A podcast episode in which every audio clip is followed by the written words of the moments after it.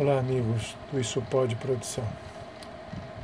Bom, passamos das 55 mil mortes é, por causa do coronavírus e o número de infectados se aproxima de 1 milhão e 300.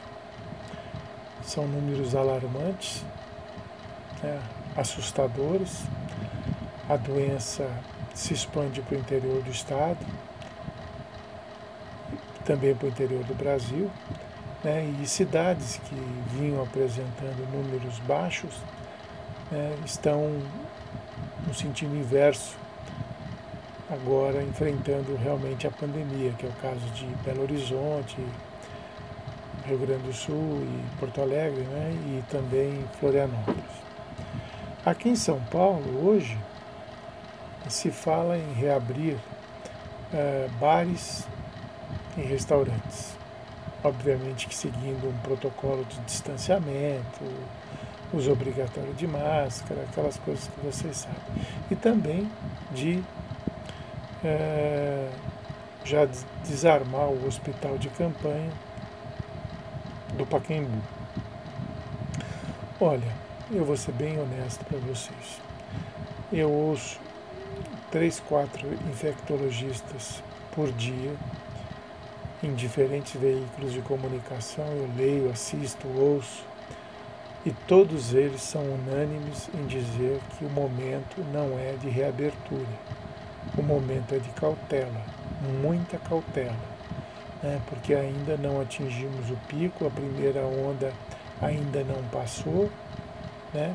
e nós já estamos desarmando tudo. Infelizmente, as coisas não, não, não, não estão é, caminhando conforme as autoridades imaginavam. Né? É, esperava que esperava-se que este mês as, os números já fossem mais mais amenos, mais palatáveis entre aspas, né? Mas não é isso que vem acontecendo.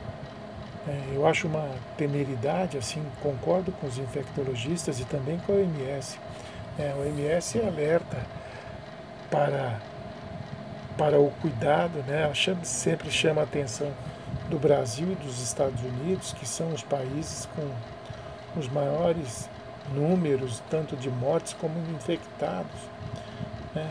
E é interessante que nos Estados Unidos, estados que abriram precipitadamente estão fechando o mercado. Né? E aqueles que foram firmes e rigorosos no, no, no controle inicial da, da pandemia, como é o caso de Nova York, né, já estão abrindo tudo né, e exigindo, e olha só que controle. Nova York vai exigir, inclusive, que aqueles que vêm de outros estados, não só de outros, mas de outros estados, cumpram uma quarentena. Né? Essa firmeza era necessária aqui. Nós não tivemos. Né? E olha, se, se, se, se, as coisas continuarem nesse lenga-lenga, as mortes vão continuar, a infecção vai continuar e o noticiário vai levar lá para o pé.